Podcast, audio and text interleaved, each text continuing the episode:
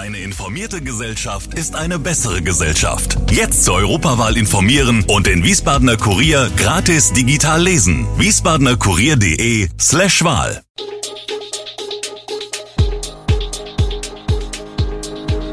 Gude, unser morgendliches News Update. Das Wichtigste aus Wiesbaden für Sie im Überblick. Guten Morgen aus Wiesbaden an diesem 3. März. Streik bei SW Verkehr, Vater nach Bootsbrand ab April vor Gericht und Abseilproteste in der Region geplant. Das und mehr hören Sie heute im Podcast. Die Gewerkschaft Verdi hat für den heutigen Freitag zu bundesweiten Warnstreiks im öffentlichen Dienst aufgerufen. Davon betroffen ist auch der Wiesbadener Busverkehr. Schon am 17. Februar hatten die Mitarbeiter von SW Verkehr gestreikt.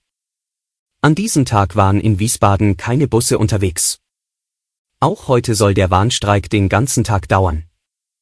Verdi will damit den Druck auf die Tarifverhandlungen im öffentlichen Dienst erhöhen. Die Gewerkschaft fordert für die bundesweit 2,5 Millionen Beschäftigten des Bundes und der Kommunen 10,5 Prozent mehr Geld.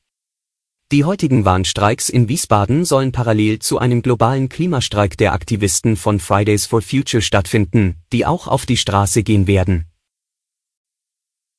Gut ein Jahr, nachdem ein sieben Jahre altes Mädchen bei einem Bootsbrand im Schiersteiner Hafen ums Leben gekommen ist, muss sich der 40-jährige Vater des Kindes Anfang April vor dem Amtsgericht Wiesbaden verantworten. Er wird wegen des Vorwurfs der fahrlässigen Tötung und der schweren Brandstiftung angeklagt. Die Staatsanwaltschaft geht dabei von folgender Sachlage aus. In der Nacht auf den 6. März hatte der Vater zusammen mit seiner Tochter auf dem Boot kampiert. Das Freizeitboot muss der Mann teilweise selbst zu einem Hausboot umgebaut und darauf auch regelmäßig mit Gas gekocht und geheizt haben, wie Zeugen berichtet hatten. Beim Befüllen des Kraftstofftanks kam es zum Unglück, weil sich Benzin an einer eingeschalteten Elektroheizung entzündet hatte. Der Mann fiel bei dem Vorfall von Bord, das Kind starb in den Flammen im Inneren der Kajüte. 200 Nilgänse leben zu Hochzeiten in Wiesbaden. Die hohe Nilganszahl schade nicht dem Stockentenbestand, räumt der Diplombiologe Oliver Weyrich mit der Befürchtung auf, die Nilgans mache als invasive Art den heimischen Wasservögeln den Garaus.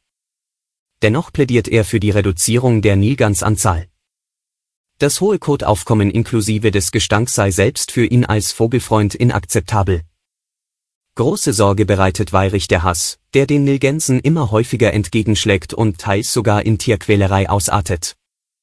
Auch das habe ihn dazu bewogen, dass etwas passieren müsse. Als Königsweg favorisierte er eine Begrenzung des direkten Zugangs zum Weiher am Warmen Damm, der mühselige Umweg zu Fuß hätte die mausernden und in dieser Zeit flugunfähigen Vögel so frustriert, dass die Mauserstelle an Attraktivität verlöre. Aus Denkmalschutzgründen funktioniert diese Lösung jedoch nicht, daher macht sich Weirich für den Abschuss einer einzelnen Nilgans pro Saison aus Abschreckungsgründen stark. Da Nilgänse lernfähig seien, suchten sie sich in der Folge einen neuen Mauserplatz. Es wird ein neues Konzept für das ehemalige Kloster Tiefental entwickelt. Noch liegen viele Teile des Areals bei Eltville im Dornröschen schlaff. Während im Schwesternhaus noch Umbauarbeiten laufen, gibt es viele Ideen für die künftige Nutzung. Im Juni 2021 wurde das Kloster in der Nähe der Eltviller Stadtteile Martinstal und Rauental geschlossen. Neuer Eigentümer des riesigen Komplexes, der aus mehreren Gebäuden und einer dreieinhalb Hektar großen Freifläche besteht, ist nach dem Weggang der Schwestern der ehemalige Unternehmer Harald Knettenbrech, der die Knettenbrech Stiftung gegründet hat. Nun geht es darum, eine Vision für die Zukunft der Liegenschaft zu erstellen. Die Politik wünsche sich an dieser Stelle etwas in Richtung Pflege, Tagespflege oder betreutes Wohnen, berichten Knettenbrech und Stiftungsgeschäftsführer Volker Stark während eines Rundgangs. Die Zahl der Schilddrüsenoperationen in Deutschland zur vorsorglichen Entfernung von Knoten ist hoch. Jährlich sind es rund 56.000 Schilddrüsenoperationen, etwa 70 Eingriffe pro 100.000 Einwohner. Doch das könnte sich bald ändern. Denn eine aktuelle deutsche Langzeitstudie an mehr als 17.500 Patienten kommt zu dem Schluss, dass sich sehr viel weniger Knoten als bisher gedacht als bösartig erweisen. Demnach sind es nur 1,1 Prozent und nicht 5 bis 15 Prozent, wie bislang angenommen. Damit sei die vorsorgliche Entfernung vieler Knoten überflüssig, sagt Studienautor Martin Großendorf von der Universität Düsseldorf. Um Übertherapien zu vermeiden, sollte auf ein routinemäßiges Ultraschallscreening der Schilddrüse bei Patienten ohne Hinweise auf eine Schilddrüsenerkrankung verzichtet werden, meint Großendorf. Er schließt sich damit einer Empfehlung der Deutschen Gesellschaft für Endokrinologie an. Bundesweite Protestaktionen gegen die aktuelle Verkehrspolitik der Bundesregierung sind für das kommende Wochenende geplant. Und weil die Kritik des Bündnis Wald statt Asphalt sich hauptsächlich gegen den von Verkehrsminister Volker Wissing forcierten Autobahnausbau richtet, wird vor allem an und auf Autobahnen demonstriert. Dafür sind auch Abseilaktionen von Autobahnbrücken geplant und entsprechende Verkehrssperrungen in der Region. Angemeldet sind in der Region Proteste in Frankfurt und an der A643 bei Gonsenheim. Das Bündnis ist ein Zusammenschluss von Aktivisten, das seit den Protesten gegen den Bau der A49 im Dannenröder Wald Autobahndemonstrationen und Waldbesetzungen organisiert sowie unterstützt hat.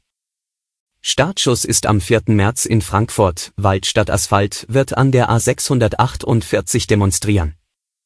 Ausgangspunkt ist die Brücke am Römerhof. Anders als bei früheren Protestaktionen dieser Art wurden die Demonstrationen und Abseilaktionen bei den zuständigen Behörden angemeldet. Alle Infos zu diesen Themen und noch viel mehr finden Sie stets aktuell auf wiesbadener-kurier.de. Gude Wiesbaden ist eine Produktion der VRM von Allgemeiner Zeitung, Wiesbadener Kurier, Echo Online und Mittelhessen.de. Redaktion und Produktion die NewsmanagerInnen der VRM. Ihr erreicht uns per Mail an audio.vrm.de.